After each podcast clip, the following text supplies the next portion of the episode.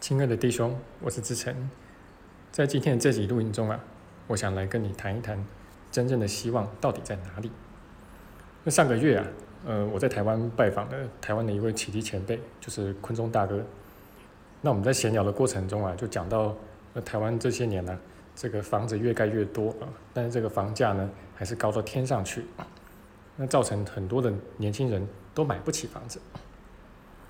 那然后他就叹了一口气说。这个不宽恕啊，哪里有希望啊？看看这个世界，哦，那我自己当下也觉得深有所感因为事实上，这个世界的问题当然并不是只有呃房价高买不起啊。那事实上，很多迹象都表明啊，就是这个世界其实是没有未来也没有希望的。哦，那不管是这个生态方面的一些灾难啊，甚至浩劫啊，啊，比如说最近这个夏威夷的火灾啊。然后全球暖化啊，那甚至这个极端气候越来越平人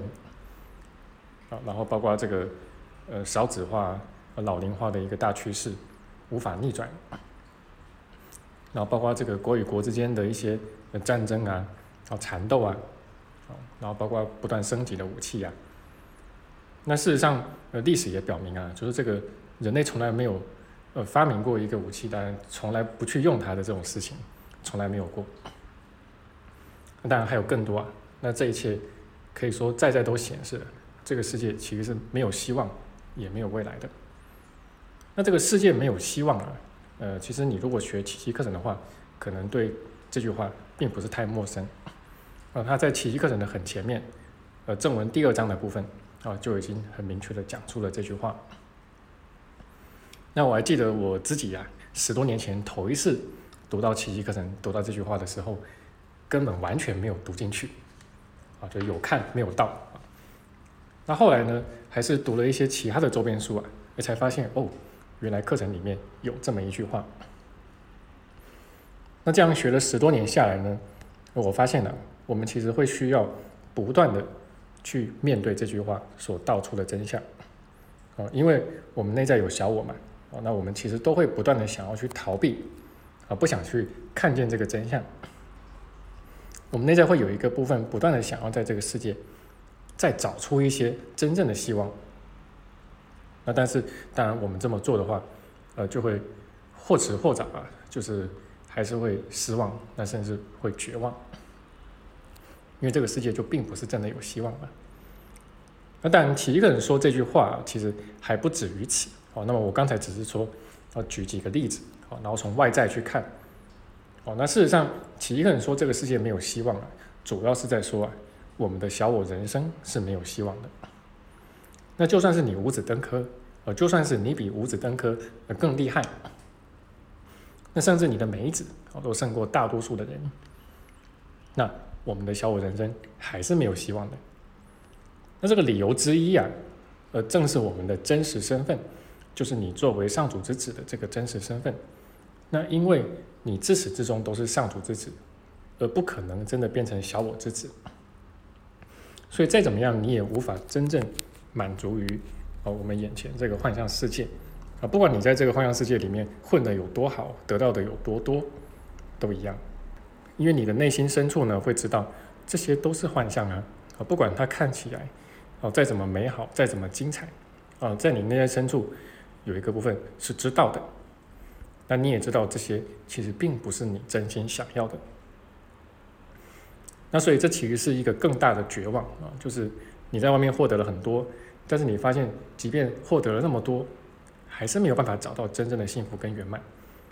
啊，这其实是一个呃，比你在外面什么都没有啊，是一个更大的绝望。因为你如果什么都没有啊，你还可以幻想嘛，啊，你还可以幻想说你什么都得到之后，呃，就能够幸福到天上去啊。那就算是你是这个天之骄子，对不对？啊，上天眷顾啊，然后各方面的条件都有，那既有运气，呃，然后也愿意投入跟努力，好，然后在外在某方面有了极大的成就，那也没有办法在这个上面真的找到幸福或者圆满。那么理由之二呢，就是因为幻象它就是沉住坏空，生老病死，好，这个是逃脱不了的，我觉得它一定是走向死亡的。那如果说我们在这个世界啊，就是说一生中啊，我们拥有的很少，甚至什么也没有啊，就像我之前的一个学生讲的，他什么都没有，只有一身的病啊，就是说什么都没有，还过得很苦啊。那么，呃，肉身的死亡对你来说啊，就是大概就是解脱吧。但是你会对你的人生不甘心啊，因为这个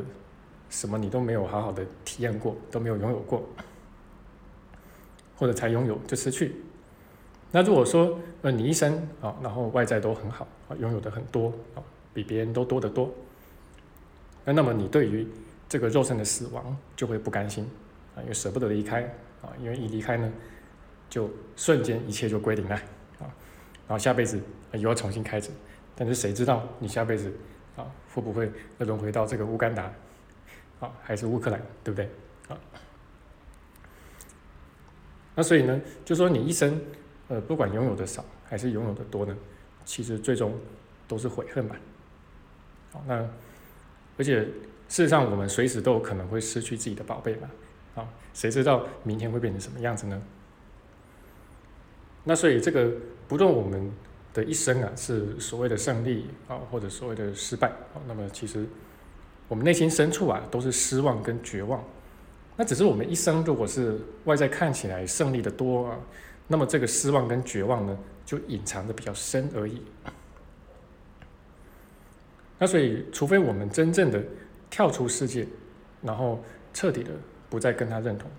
那否则我们是不可能找到真正的希望的。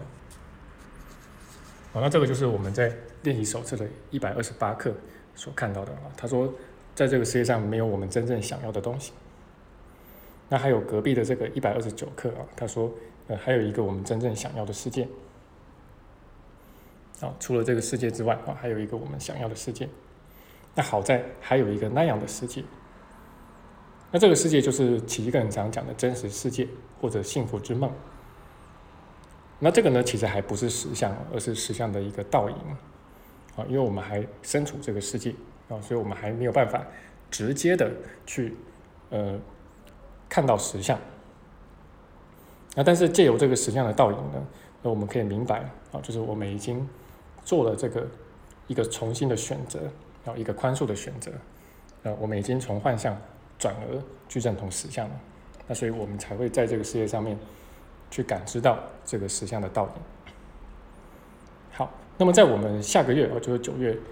在这个莫干山的一个游学工作坊呢，我们还会就。今天这个主题啊，呃，进一步的展开，然后谈一谈该怎么去面对我们的未来啊，不管是外在的还是内在的。然后也很感谢，就是近期呢赞助我们团队的同学，哦，那让我们能够持续提供优质的服务，然后包括还有翻译。哦，那如果说你愿意的话，那你也在我们的网站或者公众号里面学习啊。那么你觉得